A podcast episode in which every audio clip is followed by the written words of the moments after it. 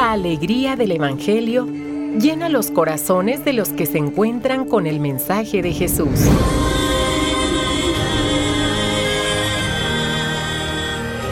El Evangelio de hoy. El Evangelio de hoy. En voz de Monseñor Sigifredo Noriega Barceló. Escuchemos.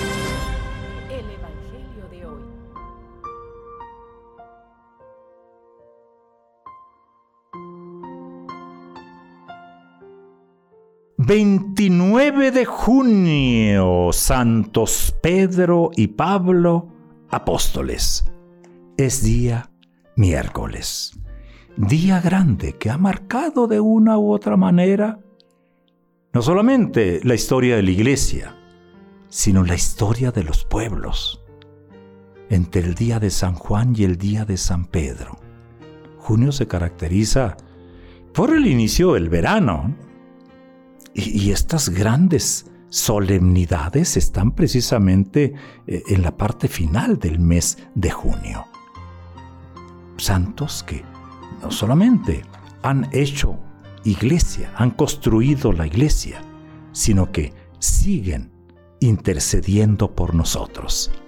Como es una solemnidad, hay dos misas, la misa vespertina de la vigilia y la misa del día. Vamos a escuchar las lecturas de la misa del día. Ahora sí estoy seguro de que el Señor envió a su ángel para librarme de las manos de Herodes. Del libro de los Hechos de los Apóstoles. Del Salmo 33 respondemos, el Señor me libró de todos mis temores. Hay una segunda lectura, ahora solo espero la corona merecida de la segunda carta del apóstol San Pablo a Timoteo.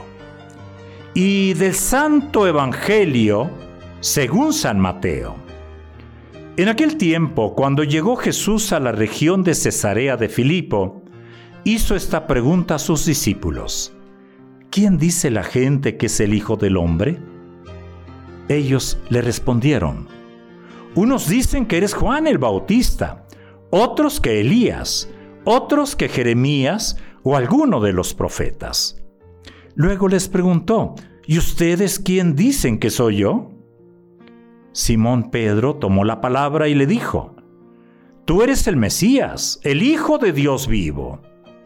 Jesús le dijo entonces, Dichoso tú, Simón, hijo de Juan, porque esto no te lo ha revelado ningún hombre, sino mi Padre que está en los cielos. Y yo te digo a ti que tú eres Pedro, y sobre esta piedra edificaré mi iglesia. Los poderes del infierno no prevalecerán sobre ella. Yo te daré las llaves del reino de los cielos. Todo lo que ates en la tierra quedará atado en el cielo, y todo lo que desates en la tierra quedará desatado en el cielo. Palabra del Señor. Tres reflexiones a propósito de este día. La primera es la popular. Pedro Pablo decía al inicio, están en la memoria de nuestros pueblos. Tan es así que son nombres muy comunes, tanto en varones como en mujeres.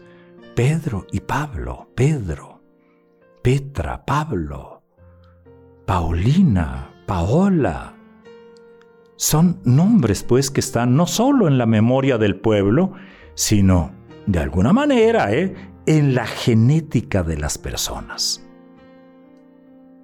Y no solamente eso, en la historia de la iglesia, Pedro y Pablo personifican, han personificado a la iglesia entera a lo largo de los siglos. Es de ellos parte una tradición que no se ha interrumpido. Y hoy esto se manifiesta en las oraciones de la misa de hoy. Por la predicación de ambos, el Señor dio a la iglesia las primicias de la fe cristiana. Los nombres de estos dos maestros de la fe estuvieron por largo tiempo, ¿eh? En, el yo confieso. Y ahora pues invocamos a todos los apóstoles, no solamente a Pedro y a Pablo. Eh, ellos son los representantes en la historia de la iglesia. Son símbolo de todo el colegio apostólico como piedras fundamentales de la fe. Aún hoy día el Papa invoca la autoridad de los santos apóstoles Pedro y Pablo, ¿eh? cuando en sus actos oficiales quiere referir la tradición a su primera fuente, que es la palabra de Dios. Así es incluso en la, en la, en la, en la bendición papal. Grandes pues hombres están en la memoria del pueblo, en la memoria de la iglesia. Son parte de esa memoria de la fe. Una segunda reflexión, la palabra que hoy escuchamos trata de ello precisamente. La primera lectura, Pedro en la cárcel. La segunda lectura, Pablo en la cárcel. Ay, ay, ay, ay, ay. El Señor había anunciado persecuciones. Los encarcelarán. Pues bien, hoy aparecen las dos lecturas. Pedro en tiempos de Herodes Agripa, nieto de Herodes el Grande. Pablo ya en Roma. Hasta allá va a dar, precisamente por dar a conocer a Jesucristo. Y hermosa la segunda lectura, ¿eh? He luchado bien en el combate, corrido hasta la meta, he perseverado en la fe. Él nunca abandonó la confianza en Dios. Dice, ahora solo espero la corona merecida. El Señor me librará de todos los peligros. Y en el Evangelio me quedo con esto. Pedro confiesa tú eres, tú eres el Mesías, tú eres el Hijo de Dios. Y Jesús le responde, tú eres Pedro. Ay, qué hermoso, ¿eh? Tú eres Pedro. Ay, ay, ay, ay, ay. En otras ocasiones le va a encomendar ser el pastor de la comunidad o pescador de hombres. Hoy la palabra nos lleva, nos lleva a mirar dentro del plan de Dios a estas dos grandes personas. Son símbolo, son realidad, son punto de unidad, son puntos de referencia. Una última reflexión. El Papa, el Papa actual, como los papas que ha habido a través de la historia, sucesores de los apóstoles, sucesores de Pedro. El Papa es el obispo de Roma. Es sucesor de Pedro en la sede de Roma, pero es para toda la iglesia. Es una garantía de la comunión, es un símbolo de la comunión. Y la comunión es, es, fundamental. Jesús nos ha dicho que todos sean, sean uno, seamos uno. ¿Cómo lograr esta unidad? Obviamente que es obra del Espíritu Santo, pero también tiene que hacerse visible.